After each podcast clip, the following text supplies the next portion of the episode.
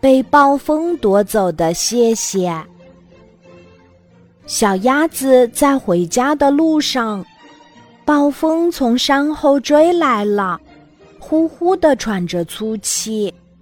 小鸭子险些栽个跟头，它从山坡上滑了下去。幸好鹅妈妈用它那有力的翅膀挡住了小鸭子，小鸭子得救了。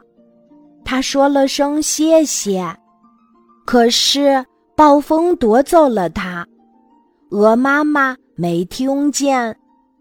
当小鸭子在路上跑的时候，暴风又追上了它。小鸭子赶紧躲在樟树爷爷的身后，樟树爷爷用粗大的身子保护着它。小鸭子说了声谢谢。可是暴风又夺走了它，樟树爷爷没听见。当小鸭子跳进河里，暴风又追上了它，小鸭子赶紧抱住一片大荷叶的叶梗，才没给暴风吹走。他对荷叶大姐说了声谢谢，可是暴风又夺走了它。荷叶大姐没听见。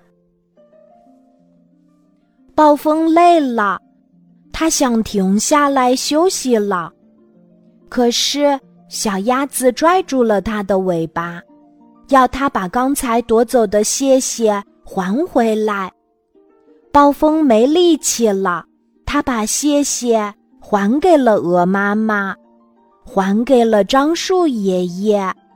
还给了荷叶大姐、鹅妈妈、樟树爷爷、荷叶大姐，得到了小鸭子的一声亲切的谢谢。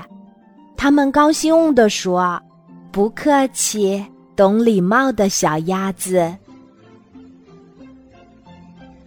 今天的故事就讲到这里，记得在喜马拉雅 APP 搜索“晚安妈妈”，每天晚上八点。我都会在喜马拉雅等你，小宝贝，睡吧，晚安。